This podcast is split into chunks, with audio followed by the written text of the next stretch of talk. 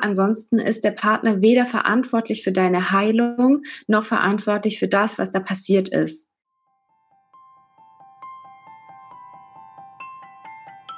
Hi und herzlich willkommen zum Survivor Queen Podcast, der Podcast für Opfer, Betroffene und Überlebende von sexualisierter Gewalt. Dieser Podcast ist voll mit Mutmachgeschichten von ganz vielen tollen und starken Survivor Queens und außerdem voll mit Tipps und Tricks von Experten und Expertinnen aus dem Bereich Traumaaufarbeitung und vielem mehr. Ich bin Mai Nguyen, deine Host von diesem Podcast und ich wünsche dir viel Inspiration beim Hören. Willkommen zum zweiten Teil des Interviews mit Sexpsychologin Claudia. Wenn du den ersten Teil noch nicht gehört hast, lohnt es sich total, nochmal eine Folge zurückzugehen. In dieser sprechen wir nochmal ganz spezifisch darüber, wie es geht, eine erfüllte Sexualität in einer Partnerschaft zu führen als Survivor Queen. Außerdem gehen wir auf bestimmte Spezialthemen sowie Slow Sex und Sexual Bodywork ein. Wenn du neugierig bist, freu dich auf diese schöne Nähkästchen-Folge mit Claudia. Wir haben jetzt ganz viel über alleine geredet, aber ähm, wie nehme ich meinen Partner mit? Ja, also wenn jemand schon in einer Partnerschaft ist oder auch gerade einen neuen Partner hat, ähm, wie kriege ich es hin, dass ähm, ja, den Partner einerseits zu informieren, ihn vielleicht aber andererseits auch so ein bisschen ne, zu educaten. Gibt es da irgendwie ähm, Literatur, Podcast, Infos oder geht man da einfach zusammen zum Beispiel zu einer Sexpsychologin oder Paartherapeutin? Ähm, was, was ist da möglich, dass man ähm, ja gemeinsam vorankommt?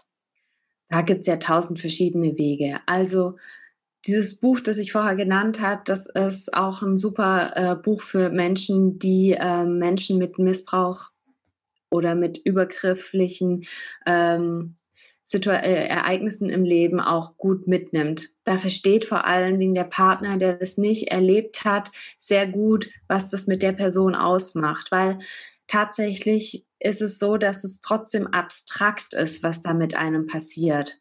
Mhm. Weil vor allen Dingen, ich nenne es jetzt einfach mal so, ähm, nicht jeder sexuelle Übergriff, nicht jede, je, nicht jede Traumatisierung, also nicht jeder sexuelle Übergriff ist eine Traumatisierung per se und ähm, nicht jeder ist so eindeutig ähm, schmerzhaft. Also wenn dann eine krasse Vergewaltigung da war, wenn eine krasse Penetrationserfahrung da war oder oder oder, dann ist es auch sehr eindeutig für das Opfer. Ja, wenn es aber nicht so eindeutig ist für das Opfer, zum Beispiel, weil dann halt irgendwie eine sehr viel ältere Person ähm, sich die Anerkennung, also man sich die Anerkennung über eine sehr viel ältere Person irgendwie erkämpft hat und darüber halt dann in sowas Sexuelles reingekommen ist. Wenn es zum Beispiel eine orale Geschichte war, wenn dann keine äh, Schmerzen in der Situation da waren oder wenn es halt einfach nur so dieses Gefühl, ah, irgendwie ist es nicht ganz so angenehm, aber man kann es nicht so richtig zuordnen ist, dann fällt es auch manchmal schwer, also vor allen Dingen den Partnern, wenn man dann dieses Erlebnis äh, schildert, fällt es manchmal den Partnern auch sehr schwer zu verstehen, was da trotz allem passiert ist. Denn nur in Anführungszeichen, weil es ähm, anscheinend nach außen hin nicht so dramatisch aussieht, kann das trotz allem in der, im eigenen Erleben super, super, super krass schlimm gewesen sein. Und da sage ich, da sind sogar diese nicht so ganz eindeutigen Geschichten teilweise noch viel schwerer, weil sie so schwierig sind, vor sich selber zu argumentieren und da äh, eine Selbstermächtigung wieder zu bekommen. Deswegen hilft dieses Buch total gut und beschreibt auch, was das bedeutet. Wenn man es dem eigenen Partner noch nicht gesagt hat, dann ist erstmal so mein, dann frage ich erstmal meine Klientinnen dann immer so, warum möchtest du es denn erzählen? Was ist deine Motivation dahinter? Denn ähm, ich weiß zum Beispiel von, also einer meiner Klienten, bei dem war es so, der hatte echt ganz üble Missbrauchserfahrungen in Kindheit und Jugend. Seine Frau wusste aber lange Jahre nichts davon. Und er hatte mir dann auch das das erste Mal anvertraut. Und dann habe ich zu ihm gesagt, ja, wenn du das deiner Frau erzählen möchtest, was ist denn der Grund? Und dann kam so, ja, weißt du, ich möchte meiner Frau auch sagen, dass ich nicht immer nur der Starke bin. Ich möchte ihr auch sagen, dass ich sehr verletzlich bin. Was auch in seiner Historie absolut verständlich ist und dass äh, das auch eine ganz wichtige Botschaft ist, denn darüber konnten sie ihre sexuellen Probleme, die sie miteinander hatten, viel einfacher besprechen. Mhm. Ja, aber wenn du weißt, warum du das sagen möchtest, dann findest du auch eine gute Möglichkeit, das zu transportieren. Weil wenn du sagst, ja, ich möchte das ihnen oder ihr sagen, damit sie weiß, dass ich manche Dinge einfach nicht kann oder dass ich da scheu oder schüchtern bin oder dass ich sogar Angst habe, dann ist es, dann ist es schön, weil du dann sagen kannst, hey, hör mal zu, da ist was passiert. Ähm, ich habe da manchmal Angst. Bei manchen Dingen habe ich Angst. Oder nur, dass du weißt, dass ich manchmal eben nicht so normal reagiere, wie du es vielleicht von anderen kennst. Mhm. Was ganz wichtig ist, ist aber auch, dem Partner nicht die Verantwortung dafür zu übertragen. Denn der Partner ist jetzt im Zweifel auch nicht schuld daran, was da passiert ist. Außer wenn das natürlich Partner, also Missbrauch in der Partnerschaft oder Vergewaltigung oder so in der Partnerschaft ist, dann ist der Partner schuld, da brauchst du dem Partner aber auch nichts erzählen. Gibt es ja mhm. andere Themen, die man da besprechen muss. Aber ansonsten ist der Partner weder verantwortlich für deine Heilung noch verantwortlich für das, was da passiert ist. Im besten Fall kann die Person dich unterstützen. Und das ist der beste Fall. Im schlechtesten Fall kann sie es eben nicht und ist damit wirklich überfordert. Und in diesen, und auch da ist es wichtig, sei dir bewusst, wobei du Hilfe brauchst. Sei dir bewusst, was dir schwer fällt. Sei dir aber auch bewusst, was dir leicht fällt und lass dir die Möglichkeit, langsam an die Dinge ranzugehen, auch mit Partner, mit Partnerin. Und gib deinem Partner, deiner Partnerin möglicherweise Hilfestellungen. Oder auch Partner oder Partnerin kann sich ja selbst noch informieren. Oder ihr könnt zu, zu, zu zweit irgendwo hingehen und euch informieren. Und da gibt's ja jetzt mittlerweile immer mehr Menschen, also auch du, die Menschen ähm, wirklich gut begleiten können. Ja, und das ist auch, glaube ich, wichtig, dass man sich ähm, selber sicher fühlt dabei, mhm. aber nicht die Verantwortung an den Partner, die Partnerin abwälzen, weil die können es nicht richten. Die Arbeit muss leider der, die Person machen, die betroffen ist. Ja, tatsächlich muss ich sagen, leider, weil eigentlich sollten es die Leute machen, die es verbockt haben, aber geht halt auch nicht. ja, also das ist meine ganz persönliche Einstellung. Der, der es verbockt hat, soll es bitte schön auch auslöffeln. In diesem Fall geht es meistens halt einfach nicht. ah, schön. I love it. Geil. Ähm, genau, noch eine ganz, ganz kurze Ergänzung zu dem äh, langsamen. Du hast vorhin ja auch schon angesprochen mit dem langsamen Sex. Ähm, ich habe bei vielen auch super gute ähm, Erfahrungen gemacht ähm, oder mitgeteilt bekommen, äh, wenn sie sich mit dem Thema Slow Sex auseinandergesetzt haben. Ja, weil es einfach so eine ganz, ganz starke Entschleunigung rausbringt, auch ein ähm, Weg von dieser ähm, Orgasmusfixierung. Also nicht nur bei der Frau, sondern sogar ganz speziell beim Mann, ne, dass, dass nur wenn der Schwanz abgespritzt hat, äh, der Sex fertig ist. So, äh, Moment, wait a minute. ja, ähm, und äh, nur wenn nur wenn der Schwanz hart ist, ähm, dass dass dass nur dann Sex ist. Ne? Also da wirklich ähm, ja, ich sag mal, die Augen weiten, ein bisschen schauen, was gibt's nach rechts und links vom äh, Standard äh, rein raus Sex. Und ja, das eine ist, ist Slow Sex, äh, wo ja, wo ich einfach sehr, sehr viel gute Erfahrungsberichte immer wieder bekomme. Da verlinke ich euch auch gerne noch einen Kurs ähm, von der Jella Kramer, auch eine, eine ganz, ganz tolle Tantra-Yoga-Lehrerin, äh, nee, tatsächlich nur Tantra, genau, also so Tantra-Massage und so macht die ganz viel. Mhm. Und da hat sie mit ihrem äh, Partner eben auch einen Slow-Sex-Kurs gemacht online. Ähm, super, super schön, super easy, Basics. Ähm, und äh, ja, also mit den Basics kann man super gut loslegen, wenn ihr lieber jemanden sehen äh, und hören wollt, anstatt Bücher zu lesen. Ähm, genau. genau, und wir beide hatten ja auch schon mal drüber gesprochen, auch über das Thema Körperarbeit, ne, Sexu Sexologic Bodywork. Da habe ich äh, tatsächlich auch sogar eine äh, Followerin, die er auch geschrieben hat, dass ähm, ihr das zum Beispiel auch super viel geholfen hat. Ähm, kannst du uns da ein bisschen mehr zu erzählen, weil das ist ja so, ich sag mal, in Deutschland noch sehr, hä, was ist das? Ja, das ist vor allen Dingen deswegen schwierig, weil das keinen Verband hat und es auch kein geschützter Begriff im eigentlichen Sinne ist und weil halt einfach viele Leute, die Tantra machen, auch äh, Sexological Bodywork machen und dadurch fällt halt leider dieses Sexological Bodywork unter diesen blöden Prostitutionsbegriff. Das ist ein bisschen schwierig für, für, die, für, für die Leute, die es ausüben, aber für die Menschen, die dorthin gehen, ähm, wenn du einen klaren Auftrag hast, heißt es auch, dass die Menschen dich begleiten in, im körperlichen Lernen. Sprich, ähm, es gibt immer ein Vorbildgespräch beim Sexological Bodywork. Was ist das Thema? Und dann wird eben körperlich gelernt. Das heißt, die Menschen sind dafür da, also Bodyworker sind dann dafür da, die Sexological Bodyworker, dass, ähm, dass sie dir helfen, dein sexuelles Erleben zu lernen. Das heißt, sie gehen nicht mit dir ins Bett, ganz wichtig. Das sind keine Prostituierten, die bleiben auch die ganze Zeit angezogen. Ähm, aber es kann halt sein, dass sie mit dir Übungen machen, wo du anfängst, dich selbst zu berühren oder wo sich die, wo die Menschen dich berühren, ähm, auch wo du dann nackt auf einer Liege liegst und dann halt deine Sexualität und dein Körpergefühl Schritt für Schritt ähm, erfahren, erleben, explorieren kannst. Es geht dann auch gar nicht so sehr, also es, geht, es darf immer sexuell erregt sein, es muss aber nicht sexuell erregt sein. Und es geht darum, wirklich den Körper ähm, ins Lernen zu bringen. Denn was ganz viele Menschen nicht wissen, der Körper, der lernt ja auch. Und gerade mhm. wenn du über körperliche Berührungen, Trigger äh, auslöst, ja, wenn es, wenn es, wenn es in deinem Körper Triggerpunkte gibt, können gerade Sexological Bodyworker, die wirklich gut auch ausgebildet sind, da gibt es unterschiedliche, ähm, können dir dabei helfen, diese Körpertrigger nach und nach äh, zu entschärfen. Also mhm. ich habe ja auch als Sexological Bodyworkerin lange gearbeitet, bis es mir mit diesem Prostitutionsschutzgesetz zu blöd geworden ist.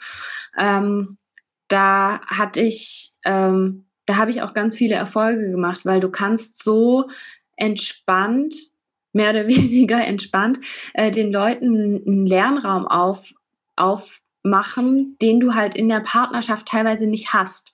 Weil in der Partnerschaft ist es so, da gibt's immer zwei Partner, die haben jeweils ein Interesse und ähm, wenn es dann, wenn der eine lernen will und der andere zum im, im Zweifel halt lieber vögeln, um es mal so zu auszudrücken, dann kommt da eine gewisse Ungeduld rein. Beim Sexological Bodywork ist es so, es gibt einen ganz klaren Rahmen. Derjenige, der äh, der Bodyworker ist, der will halt erstmal nichts der will nichts Sexuelles von dir, der will gar nichts, sondern äh, die Person will dir nur helfen, einfach deinen Körper zu erleben. Das heißt, du kannst sagen, hey, hör mal zu, das ist jetzt ähm, mein Ziel und mir, bei mir geht es so und so, dann gibt es dann Fragen und so weiter und ihr exploriert das miteinander und dann gibt es auch so, wenn du zum Beispiel sagst, ja, könntest du bitte am Oberschenkel ein bisschen einen halben Zentimeter wieder zurück Richtung Knie gehen, beispielsweise, wenn du es genauso sagen kannst, dann macht er das, weil mhm. es ist völlig egal, ob du jetzt heute schon deine Vulva berührt haben lassen kannst oder ob das eben der sichere Rahmen ist, die zehn Zentimeter davor. Also das ist halt genau das Tolle und du kannst wirklich in dieser du kriegst, du erweiterst darin deine Comfortzone so enorm und von daher ist das Sexological Bodywork echt eine richtig coole Methode, sich körperlich von diesen Triggern auch zu befreien oder sie besser kennenzulernen. Im Übrigen machen das sehr gut ausgebildete Tantra-Masseure oder Masseurinnen auch. Mhm. Wow, wenn du super. sprichst. Mhm. Super spannend. Also ich finde, das ist ähm, ein krasses äh, Thema, wo ich glaube ich auch einfach nochmal eine eigene Podcast-Folge zu drehen wäre. Aber ähm, da einfach nochmal für diejenigen, die, äh, die da Interesse haben, ähm, also die jetzt irgendwie denken, ach cool, das kenne ich gar nicht, das würde ich gerne mal ausprobieren. Ähm, Gibt's da, also du hast ja schon gesagt, es gibt keinen Verband dafür. Wie, wie finde ich denn jemanden, von dem ich ähm, vermute, vermutlich davon ausgehen kann, dass er sie gut ausgebildet ist und keinen Mist macht? Also gibt's da irgendwie Ausbildungsinstitute, ähm, wo ich irgendwie schauen kann, ah, wenn, wenn er oder sie von da ausgebildet ist, dann gibt's da ähm, ja fundiertes Grundwissen? Also was ich, was ich dann immer so an die Hand geben kann, das IISB in Zürich ähm, ist ein super guter Ansprechpartner. Äh, also wenn jemand da ausgebildet ist, dann weiß ich zumindest, dass in Deutschland die Ausbildung gut gelaufen ist, weil es da nur drei Anbieter aktuell gibt, zumindest so, sofern ich weiß dann ähm, schau einfach nach Sexological Bodyworker in deiner Stadt. Also möglicherweise gibt's da jemanden. Ansonsten weiß ich, in Köln gibt's viele, in Berlin gibt's viele, in Stuttgart gibt's Leute, in München gibt's Leute. Natürlich auch in Frankfurt und Umgebung, aber äh, auch in Hamburg kenne ich Menschen. Ähm, dementsprechend, man darf auch in den äh, Dresden weiß ich, glaube ich, auch jemanden und in Leipzig weiß ich auch jemanden. Also von daher, es gibt schon die in den größeren Städten sind die auf jeden Fall da. Ähm, aber mit dem Begriff und dann gucken, wo genau, wenn das ISB, ISB Zürich dran steht, dann ist es meistens eine gute Ausbildung im Sinne von, die wissen eigentlich, was das Handwerkszeug ist. Ah, Freiburg gibt es übrigens auch jemand sehr guten. Ähm, dann kann man auch gucken, wenn zum Beispiel bei Frauen äh, das Perlentor noch dran steht, dann ist es zwar eine Tantra-Massage, die da dahinter steckt, aber das Perlentor, das gibt, also das, da gibt's auch ähm, das auch so aufgebaut, dass da äh, hauptsächlich, also das ist nur Frauenmassage und da gibt's auch Pro Prozessbegleitungsmassagen. Ähm, dann, wenn ähm, das Ananda Wave zum Beispiel dahinter steckt, das ist auch Tantra-Massage. Wenn jemand die Zusatzausbildung Sexokorporell hat, auch. Ähm, das sind so die Körperarbeitsbereiche. Und also fällt mir jetzt spontan ein, da gibt's bestimmt auch andere echt gute Schulen, aber das fällt mir jetzt gerade nur ein, mhm. weil ähm, da gab's auch vom Tantra-Massageverband jetzt in der letzten Zeit ganz viele äh, Anstrebungen, von der Prostitution befreit zu werden. Also das ist ein ganz großes Thema auch. Ähm, genau, das sind so Sachen, an denen man sich, äh, an die man sich wenden kann. Ich sag immer so, wer halt zum Bodyworker geht, der muss halt sich bewusst sein, dass es keine Therapeuten sind. Dementsprechend, wenn man noch äh, traumaaktiv irgendwie zu, zugange ist, dann sollte man eben auf jeden Fall den eigenen Therapeuten äh, mit ins Boot holen. Nicht äh, sagen, ach übrigens, da mache ich was, sondern ähm, dann halt einfach mit dem darüber auch sprechen. Ähm, oder eben gucken, dass die Leute eine fundierte entweder therapeutische oder psychologische Ausbildung haben. Das gibt's nicht so viel, das ist leider so, aber äh, es lohnt sich definitiv, sich über die beiden äh, Wege mit der, mit auf der psychologischen Ebene und auf der körperlichen Ebene begleiten zu lassen. Hm. Ja, super schön. Und ich, ich finde, das ist ja auch, das ist immer das, was ich so sagte, ähm, dass wir eine, eine Krankheit, ne, in Anführungsstrichen, eine posttraumatische Belastungsstörung, es ist ja, das ist eine Krankheit, die entsteht multifaktoriell. Ne? Da, da sind ganz, ganz viele Themen irgendwie dabei, die mit dazu beitragen, dass ich ähm, krank bin, ne, per Definition. Wir können darüber reden, was äh, Krankheit eigentlich ist, aber lassen wir es gerade mal so stehen. Ähm, und ähm, wenn eine Krankheit aus ganz, ganz vielen Faktoren entsteht, dann macht es ja auch Sinn, dass wir die Krankheit auf ganz, ganz vielen Ebenen auch wieder heilen und nicht, ich sag mal, auf der rein ähm, kognitiven Ebene mit, äh, ich sitze einmal die Woche auf der Couch und rede. Ja, ja und da, und gerade ein sexueller Missbrauch, das ist ein körperlicher Übergriff körperlich, energetisch. Ähm, das ist einfach da, da passiert so, so viel im Körper, da ist so viel mhm. abgespeichert. Und gerade da macht es so viel Sinn, ähm, ganzheitlich ranzugehen, den Körper mitzunehmen. Also über Bodywork, über ähm, ja, Sextherapie mit dir, über ähm, Tanzen, Yoga, irgendwas, ja. Also Hauptsache, der, der Körper darf sich mitbewegen und darf den Scheiß entladen. Also was auch noch gut ist, wo du sagst, Körper, ähm, wer noch nicht so richtig ganz sich an das sexuelle Thema rantraut, der kann auch zum Somatic Experiencing gehen. Mhm. Das ist auch eine super, super coole Möglichkeit, überhaupt seinen Körper wieder richtig zu spüren. Da wird auch ganz viel das Thema also da wird das Traumathema auch ganz häufig besprochen, weil das ja eine Form ist, ähm, also eine Hauptform, wie du Trauma auch gut behandeln kannst, im Sinne von, äh, dass da wirklich Verbesserungen kommen. Du musst den Körper mitnehmen, weil das, äh, weil das Nervensystem einfach ständig on fire ist und nicht in Ruhe kommt. Dementsprechend ist in meinem Verständnis von Heilung definitiv ein körperlicher Ansatz, das, der muss da passieren. Also ja. ich weiß nicht, warum die Krankenkassen immer noch sich so stark dagegen wehren, aber Trauma macht ja volkswirtschaftlich einen riesigen äh, Schaden um das mal so zu sagen. Dadurch, dass wir jetzt gerade erst dabei sind, das Thema von der Ursache ähm, her aufzurollen, müssen wir trotzdem halt gucken, dass die traumatisierten Menschen auch ihre ihre Heilungschancen haben. Also deswegen ist das Thema Somatic Experiencing, Yoga, traumasensibles Yoga und so weiter, das gibt's ja alles. Und dementsprechend finde ich das auch ganz arg wichtig, dass der Körper immer mitgenommen wird, so wie du das also auch gesagt hast. Hm. Ja, danke dir für den Hinweis noch. Und äh, tatsächlich eine Sache kommt mir auch noch, ähm, Holistic Bodywork nennen die sich. Also es sind Holistic ja. Bodyworker, ähm, die machen traumasensible Körperarbeit. Also das sind quasi ähm, ja, man, man könnte sie Thai-Masseure, äh, teilweise sind sie auch ausgebildet in Physiotherapie. Also das sind wirklich Menschen, die eigentlich in Anführungsstrichen nur massieren. Also von ja. außen sieht das aus wie Massage, aber die sind ausgebildet in Trauma. Das heißt, ähm, die wissen ganz genau, wie sie ähm, wie sie mit dir reden. Also ganz platt, ähm, du kommst in eine Thai-Massage rein, was, was, was passiert als erstes? Einmal ausziehen, auf den Rücken legen. Halleluja. Ja. für, jemanden, der die ein Trauma erlebt hat, äh, kann das schon ein bisschen über, kann schon der Start einer Thai-Massage super überfordernd sein. Ja. Und ähm, bei Holistic Bodywork spricht man erstmal. Also es ist so eine Mischung aus Coaching, Massage. Ähm, manche sind auch äh, tatsächlich sogar noch therapeutisch ausgebildet, aber da ist einfach ein ganz, ganz anderer Rahmen. Da ähm, allein äh, das ähm, das Hinlegen ist anders. Das ist so, ach guck mal, da ist eine Matte, ähm, Hast du gerade das Gefühl, magst du dich gerade hinlegen oder hinsetzen? Schau mal, wie, wie es sich gerade für dich anfühlt.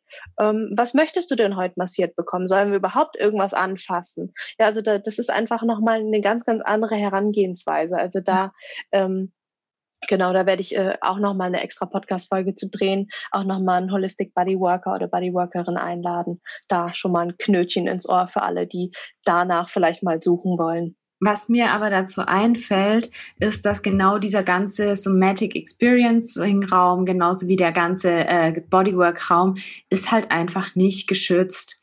Mhm. Und ähm, in den letzten Jahren ist, weiß ich halt auch, es gibt nicht nur die, die halt so rein Gewissens irgendwie sind und die nicht, es gibt nicht nur die Menschen, die da wirklich gut ähm, ausgebildet sind. Also ja. die genießen die gleiche Ausbildung, das ist alles fein, aber ich sag halt auch immer, und das weiß man ja mittlerweile auch, 80 Prozent des Therapieerfolgs liegt an der Connection zu der Person. Ja. Wenn du jetzt durch diesen diese Podcast-Folge denkst, du willst unbedingt sowas machen, dann möchte ich dir sagen, nur weil du es machen willst, begeb dich auf die Suche, schau nach den Leuten und wenn du merkst, die Person, die in deiner Umgebung ist, da hast du kein gutes Gefühl, geh nicht hin. Du kannst zwar, wenn du sagst, ha, kein gutes Gefühl, jetzt rede ich mal per Telefon vielleicht mit der Person, weil sowas sollte auf jeden Fall äh, drin sein, auch ohne Bezahlung. Ähm, dann sprich einfach mal kurz mit der Person. Das reicht ja ganz kurz. Also die Person soll nicht die Möglichkeit haben, dich zu äh, überreden oder so. Es reicht einfach fünf oder zehn Minuten mit der Person zu sprechen und dann weißt du, ein hm, Bauchgefühl weiß ich nicht, lass dir Zeit, mach keinen Termin aus, leg auf, verabschiede dich höflich und sag, du meldest dich, wenn du möchtest. Mhm. Ähm, Im Übrigen mache ich das eigentlich auch immer so. Ich gebe den Menschen auch schon immer den Haken, hey, du darfst jetzt einen Termin buchen, wenn du möchtest, aber wenn du nicht möchtest, hey, lass dir einfach die Zeit, schlaf drüber und dann komm. Also egal, ob die, also die Leute werden bei mir ja nicht mehr berührt, aber egal, ähm, ob sie sich jetzt dann tatsächlich dafür entscheiden oder nicht, weil ich möchte, dass die Personen ein gutes Gefühl haben, wenn sie buchen. Und das ist bei Bodyworkern auch ganz wichtig. Und dann, wenn du das Gefühl hast, zwei Tage später, nein, das ist nichts, ich traue mich nicht. Wenn ich traue mich nicht das Thema ist, dann ist es eine Sache, aber wenn du merkst, so irgendwie gibt's mehr als nur ich traue mich nicht, dann such nach jemand anderem. Und wenn der am mhm. anderen Ende von Deutschland sitzt, ist völlig egal, nimm das lieber auf dich, dorthin zu fahren und dort den Kontakt herzustellen, als wenn du sagst, okay, ich möchte halt, aber. Also einfach nur dieses Bauchgefühl zu entwickeln, zu sagen, nö, möchte ich nicht. Das ist auch ganz wichtig, übrigens zum Nein sagen, ne? Mhm, voll. Und äh, was ich auch super schön finde, was du gerade gesagt hast mit, hm, ich weiß nicht, ähm, da einfach mal äh, ganz klar nach der Regel ja heißt Ja vorgehen. Ja, also nur wenn ich ein echtes Ja spüre, mache ich Dinge, tue ich Dinge, egal ob im Bett oder ähm, mit einem neuen Therapeuten, Bodyworker, was auch immer. Nur wenn da ein Ja, ja. ist, geht, geh, geh und tu's. Und alles, was ja. kein Ja ist, ähm, auch wenn es kein Nein ist, ein hm, weiß nicht, ein vielleicht, ein bin unsicher, hm, alles, was dazwischen ist, nimm es einfach erstmal als Nein und ähm, warte, bis ein Ja kommt. Das macht ganz viel. Ja. Hm, ich habe noch eine Frage bekommen, ähm, Schrägstrich Aussage von einer Followerin, ähm, die, die sich tatsächlich auch sehr schwer getan hat, das überhaupt so zu formulieren. Und äh, das wollte ich jetzt hier einfach auch nochmal mit reingeben. Es geht um das Thema Vergewaltigungsfantasien. Also mhm. äh, sie sagt, sie schämt sich ganz doll dafür, dass sie die überhaupt hat und äh, dass, dass sie es erregt. Also sowohl das Thema Vergewaltigung als auch das Thema, ähm, wenn Frauen gegen ihren Willen berührt werden. Also manchmal passiert das ja auch einfach in Filmen, also auch in Nicht-Pornos. Ne, ähm, wenn dann der Bösewicht irgendwas tut oder so. Und dass sie merkt, dass sie dadurch mhm. erregt ist und gleichzeitig ähm, entspricht das überhaupt nicht ihren Werten. Also sie ist, sie, sie ist da eine volle Kanne Feministin und sagt, das, das geht nicht und das ist nicht in Ordnung. Und gleichzeitig merkt sie, ihr Körper gibt aber andere Reaktionen. Ähm, wie, wie schätzt du das Thema ein?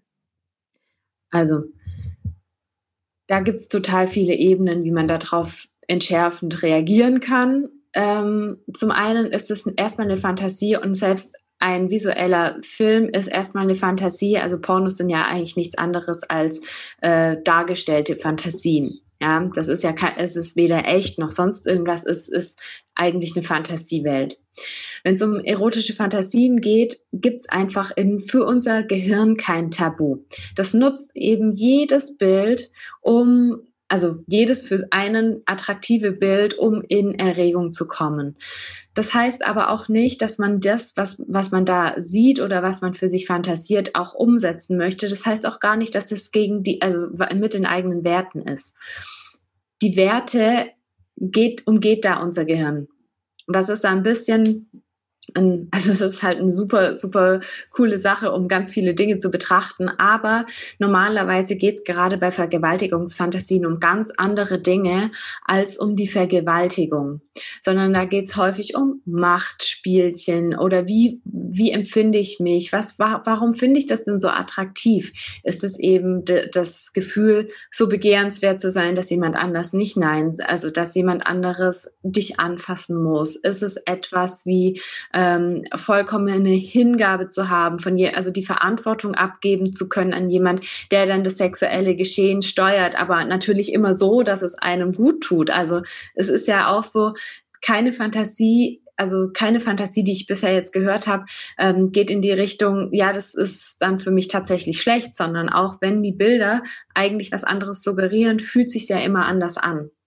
Deswegen mhm. sind erotische Fantasien immer so ein bisschen eine Les Weise. Also ich würde es nicht immer eins zu eins übersetzen. Und schlechtes Gewissen braucht man deswegen auch gar nicht haben. Denn man weiß ja, das will man nicht. Das will auch kein anderer Mensch aber es darf einen trotzdem antörnen, weil es ja nicht darum geht, diese Fantasie tatsächlich auszuleben. Und wenn man es ausleben will, dann in einem klar abgegrenzten Bereich, in dem man sagt, hey, hör mal zu, ich habe die Fantasien, ich könnte mir das vorstellen, äh, würdest du XY machen? Das Codeword ist Banane, damit du weißt, wenn es mir gerade echt zu doll wird ähm, oder wenn es mir nicht mehr gut tut, dass wir dann aufhören. Also sowas kann man ja, wenn man das tatsächlich möchte, auch äh, ähm, spielen. Und mhm. es ist ganz wichtig, dass man gerade Frauen lernen, es gibt sowas wie eine interne Kommunikation und eine externe Kommunikation. Also welches Selbstbild habe ich von mir und welches Selbstbild, also gerade was das Thema feministisch betrifft, da, da gilt ja diese, diese, naja, dieses Narrativ der starken, unabhängigen Frau.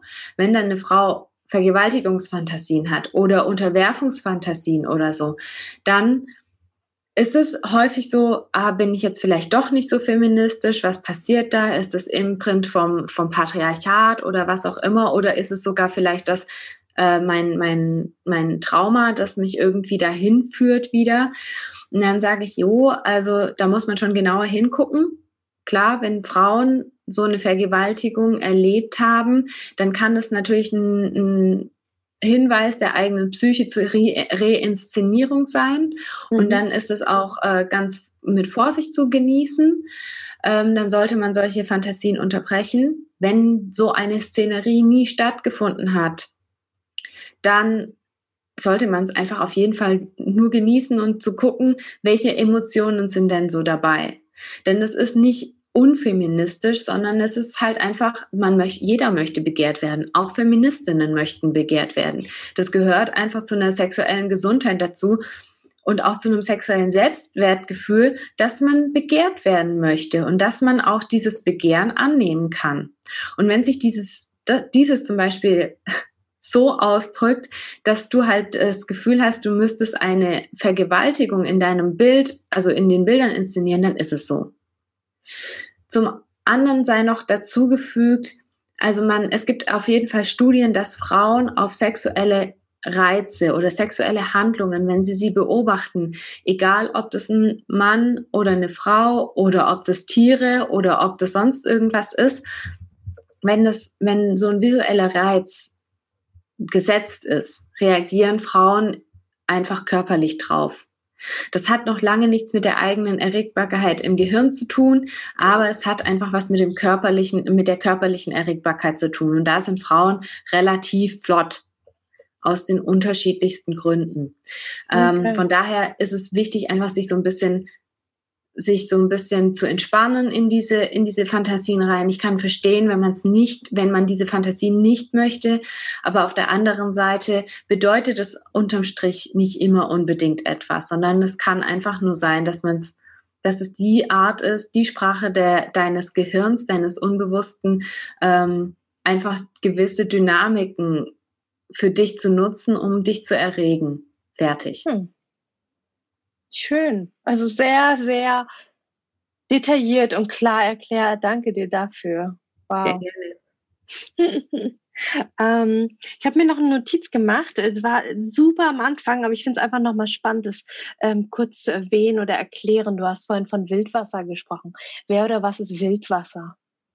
Also Wildwasser e.V. ist ein Verein, der dezentral ähm, organisiert ist und äh, in den 80er Jahren in der Frauenbewegung eigentlich, also zusammen so quasi als Pro Familia angefangen hat, durchzustarten, hat Wildwasser auch sich gegründet, ist jetzt mittlerweile in den unterschiedlichsten Regionen zwischen 25, also es gibt ganz junge ähm, Einrichtungen bis hin zu 30-jähriges Bestehen, ja. Mhm. Also, mhm. und da werden Menschen mit sexuellen Traumata ähm, beraten und teilweise auch therapiert, sind ex explizit an Beratungsstellen, freie Beratungsstellen, die eben sich auf sexuelle Traumatisierungen und sexuelle Übergriffe ähm, spezialisiert haben. Teilweise auch mit Schutzkonzepterstellung, also als beratend tätig und ähm, präventiv tätig, aber in der Hauptsache auch ähm, beratend und therapierend tätig.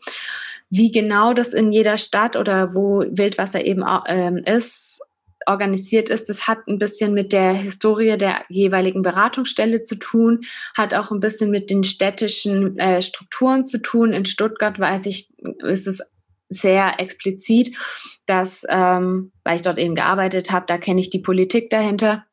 In Stuttgart äh, gibt es unterschiedliche Ansprechstellen für unterschiedliche Sachen. Das heißt, Wildwasser e.V. ist in Stuttgart dafür ähm, Ansprechpartnerin, dass sie ähm, Frauen, die in ihrer Kindheit und Jugend, also bis zum 18. Lebensjahr, ähm, sexuelle Übergriffe erlebt haben, ähm, die aber jetzt schon volljährig sind, dass die dort Beratung bekommen. Das heißt, dementsprechend ist da da auch ein relativ spezieller Fokus gesetzt. Das heißt, das heißt nicht, dass wenn du jetzt noch ähm, Missbraucherfahrungen erlebt hast, dass du dann nicht hingehörst. Aber wenn du das bis zum 18. Lebensjahr hattest, dann ist Wildwasser zuständig. Wer ab dem 18. Lebensjahr sexuelle Übergriffe erlebt hat, der, der geht in Stuttgart ins Fetz.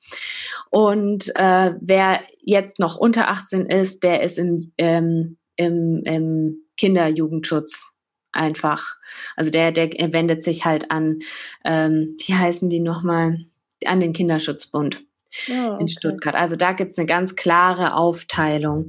Diese Aufteilung gibt es jetzt nicht in jeder Stadt. Da hat sich Stuttgart sehr, also da haben, haben sich die Einrichtungen sehr stark miteinander ähm, auseinandergesetzt.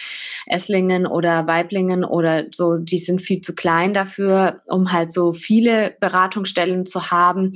Und dementsprechend ist es da noch ein bisschen anders gelagert. Auch Wiesbaden hat da, glaube ich, auch ein breiteres Konzept. Und ich meine zu wissen, dass es in manchen Beratungen auch ähm, mittlerweile auch bei Wildwasser Männer beraten werden. Das ist in Stuttgart jetzt nicht so. Hm. Okay. Im wow. Übrigen finde ich das total schade, dass es immer noch keine Männerberatungsstellen gibt. Also mhm. klar, ich verstehe das für die, äh, das, das Schutzkonzept, das dahinter steckt, ist ganz wichtig. Aber ich finde es immer noch schade, dass es keine explizit, also wirklich guten, expliziten Anlaufstellen in den größeren Städten für Männer gibt. Äh, wahrscheinlich gibt es jetzt auch in Zwischenzeit vereinzelt welche. Aber ich glaube, es ist an der Zeit, dass auch Männer äh, für Männer da sind, im Sinne von, dass da sexualisierte Gewalt auch an Männern oder gerade im Kinder- und Jugendalter auch explizit aufgearbeitet werden kann. Das ist sowas, was mir eigentlich immer sehr am Herzen gelegen hat, weil ich auch finde, da ist der Weise Ring zum Beispiel nicht der allerbeste Ansprechpartner. Mhm. Ja, Stimme ich dir voll zu. Das ist sehr viel ähm, Politik. ja, voll. Und es ist auch, also das merke ich auch immer wieder. Ähm, ich kriege auch ab und zu mal Männeranfragen, wo ich sage, prinzipiell kann ich mit dir als Mann arbeiten. Und dann kommt aber ein ganz großes Aber. Ich kann mit dir an den Traumathemen arbeiten. Aber das Männlichkeitsthema sowie auch das Weiblichkeitsthema bei einer Frau, die sexualisierte Gewalt erlebt hat, ähm, die Weiblichkeit ja ganz doll angegriffen ist und ich mit ihnen eben in die Weiblichkeit reingehe, ich mit, äh, mir mit ihnen ähm, ihren Zyklus anschaue, ähm, ne, wieder die Weiblichkeit annehmen. Das kann ich ganz, ganz ehrlich gesagt nicht mit einem Mann. Das kann ich, ähm, ich kann mir zwar ewig viel Literatur anlesen, aber eigentlich äh, ist das ein Thema, ähm, wo, wo es einfach so sinnvoll wäre, dass da, dass es da auch spezialisierte Männer gibt. Am besten eben auch über eine Vereine und Beratungsstellen, die dann da eben sind und sagen, ja, du bist ein Mann, dir ist Scheiße passiert, ich bin auch ein Mann, komm, ähm, wir schauen uns das gemeinsam an. Weil jemand, die das ne, von der anderen Geschlechterseite macht, schwierig. Also an, ich, ich weiß, für manche, für manche ist es sogar total gut, die sagen, hey, ich möchte äh, einen einen Therapeuten, eine Therapeutin, die dem anderen Geschlecht zugehört. Gründe äh, setze hier einen beliebigen ein, ist auch vollkommen egal. Aber es ist einfach, ähm, das ist sowas, wo ich immer sage, so ja, da, da komme ich aber als, als Mensch, als Frau an meiner Grenze und sage, da können wir schauen, wie weit ich dich begleiten kann. Ähm, aber irgendwann, wenn wir so weit sind, dass deine Männerthemen kommen, gebe ich dich ab. Und zwar ganz bewusst und dass du das auch schon vorher weißt. Das ja. ist was ganz Spannendes. Da hat ja jeder so seine eigene Philosophie. Mhm. Ähm, tatsächlich kommt es immer sehr auf die, auf die Situation drauf an bei mir. Also ich, bin, mhm. ich, ich, arbeite gerne mit Männern auch an solchen Themen. Mhm. Ähm, vor allen Dingen, weil sie dann auch nicht nur von, also teilweise ist es ja so, dass Männer vor allen Dingen auch von Männern missbraucht werden. Das ist halt einfach die Krux dahinter. Mhm. Weshalb dann auch schon das geschädigte Männerbild durch einen geschädigten Mann eigentlich entsteht. Wir, wenn wir es so definieren wollen, weil Täter sind ja nicht immer nur die bösen Monster. Sie, sie machen schlimme Sachen, aber sie sind nicht immer die bösen Monster. Ähm, und da ist es halt so, dass ich halt schon durchaus verstehen kann, dass Männer teilweise lieber zu Frauen auch gehen. Und dann ist es, dann kommt es aber so ein, dann gibt es so einen Punkt, wo ich sage, hey, hör mal zu. Oder die meisten Männer kommen dann von sich aus, hey, ich muss dann halt mal mit Männern irgendwie unter Männern sein. Und dann helfen auch Männergruppen, weil zum Beispiel finde ich das wichtig, so dieses, dieses äh, spielerische Raufen ja. Beispielsweise Raufabende. Total was Tolles und ich finde es gemischt geschlechtlich auch super toll. Aber an, ab einem gewissen Punkt sage ich, es ist wichtig, dass da auch Männer die männliche Kraft spüren. Also sowas für, für welche Kräfte sie selber haben und welche Kraft auch ein anderer Mann haben kann und wie sich das anfühlt. Auch in einem guten, positiven, engen Kontakt zu sein, ohne dass daraus eine Gefahr entsteht. Also da darf auch Aggression dabei sein. Finde ich total gut aber da halt einfach auch so an, an, an dieses Mannsein wieder ranzukommen. Und da sage ich zu den Männern, also ich helfe dir gerne, deine ganzen kognitiven Geschichten, deine ganzen äh, Sachen, die da in dir sind, deine Gefühle zu regenerieren und zu konzipieren. Ich kann dir auch ganz viel sagen, dass es in Ordnung ist, so wie du als Mann bist, weil das ist durchaus wichtig, als Frau den, dem Mann einen Impuls zu geben, hey, das ist okay, gerade mhm. auch, weil wir Femin weil die Feminismusdebatte in manchen Punkten sehr unsauber geführt wird. Ähm, aber dann ist es auch wichtig, dann, dann sage ich auch, hey, geh in diese Männererfahrung, geh, konfrontier dich mit Männern. Und wenn die dann immer noch im Hintergrund mit mir darüber sprechen wollen, um sich einzusortieren, gut. Aber irgendwann gehört es eben auch dazu, sich dann wieder dieser Männerwelt zu, ähm, zu stellen. Ja, super schön. Wow, cool, dass wir auch noch auf das Thema gekommen sind. ja, ähm, welche Bogen es da alles so gibt. ja, ja. Ähm, ich bin auch tatsächlich jetzt ähm, mit meinen Notizen relativ weit am Ende. Aber eine ganz, ganz große Frage, die noch da ist, wie kann man mit dir arbeiten, Claudia?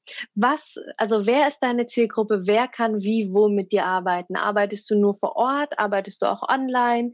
Was sind deine Angebote?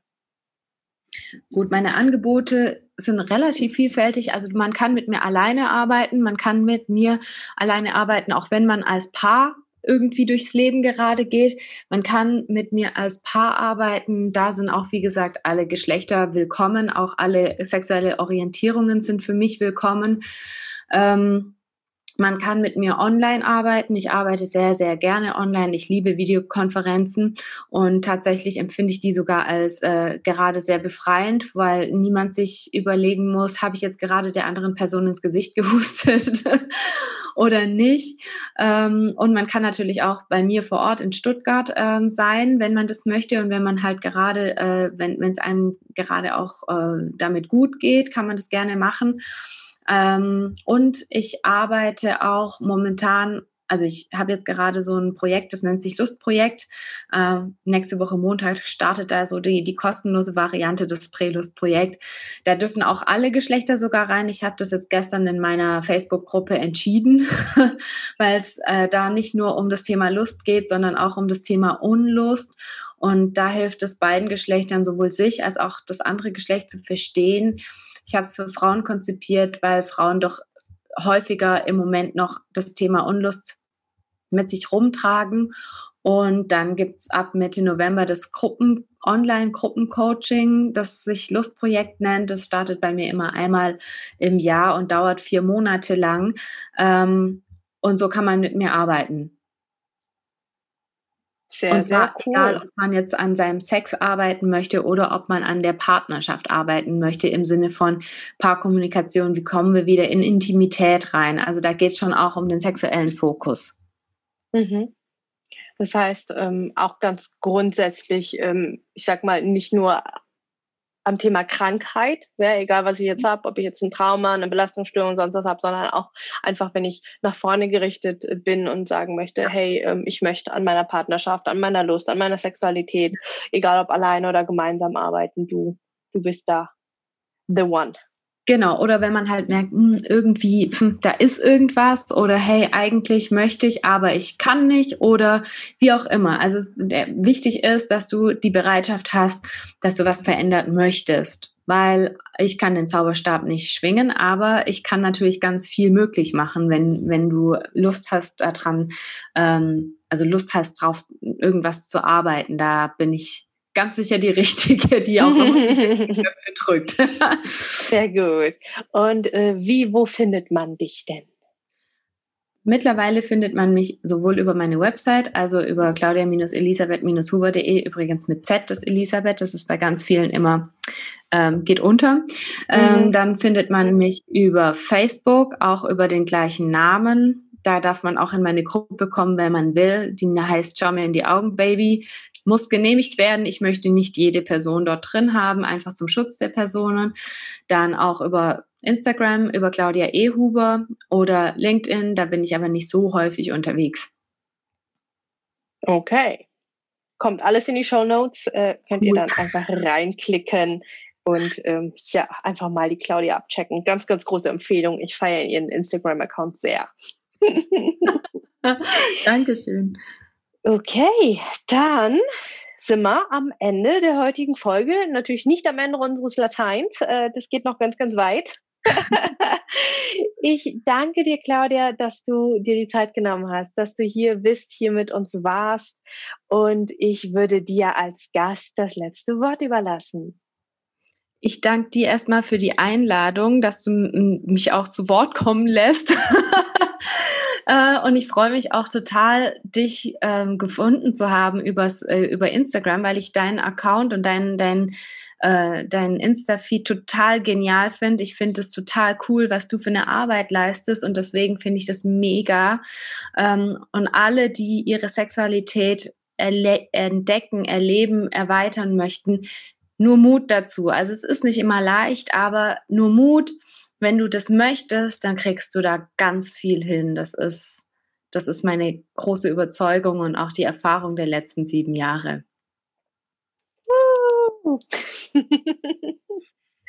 Danke dir, Claudia. Das war's mit dem Doppelinterview mit Claudia Elisabeth Huber, der Sexpsychologin. Ich hoffe, du hast viel, viel, viel für dich mitnehmen können. Ich fand es sehr, sehr schön, habe viel gelacht, habe viel, ja, viel Freude dabei gehabt. Wenn dir Claudias Arbeit gefällt, schau total gerne mal auf ihrer Seite und auf ihrem Instagram-Account vorbei. Und wir hören uns in zwei Wochen wieder. Hey! Schön, dass du die Folge bis zum Ende gehört hast. Wenn sie dir gefallen hat, lass mir doch total gerne eine 5-Sterne-Bewertung bei Spotify und oder Apple Podcasts da. Damit hilfst du, dass dieser Podcast noch viel mehr Menschen ausgespielt wird. Und wenn du keine Folgen mehr verpassen magst, klick einfach auf Folgen und dann bekommst du immer alle zwei Wochen montags eine Benachrichtigung von deinem Handy, von deiner App dass eine neue Folge da ist. Alle zwei Wochen montags erscheint die Folge, außer es ist eine Doppelfolge. Dann gibt es den zweiten Teil zwei Tage später am Mittwoch. Und wenn du dich mehr zum Thema Trauma und Traumaaufarbeitung einlesen magst, dann lad dir doch total gerne mein E-Book runter. Das findest du kostenlos in den Show Notes. Da sind auch alle anderen Links, über die wir hier in der Podcast-Folge gesprochen haben. Ich freue mich, wenn wir uns in der nächsten Folge wieder hören. Bis ganz bald, deine Mai. Ciao.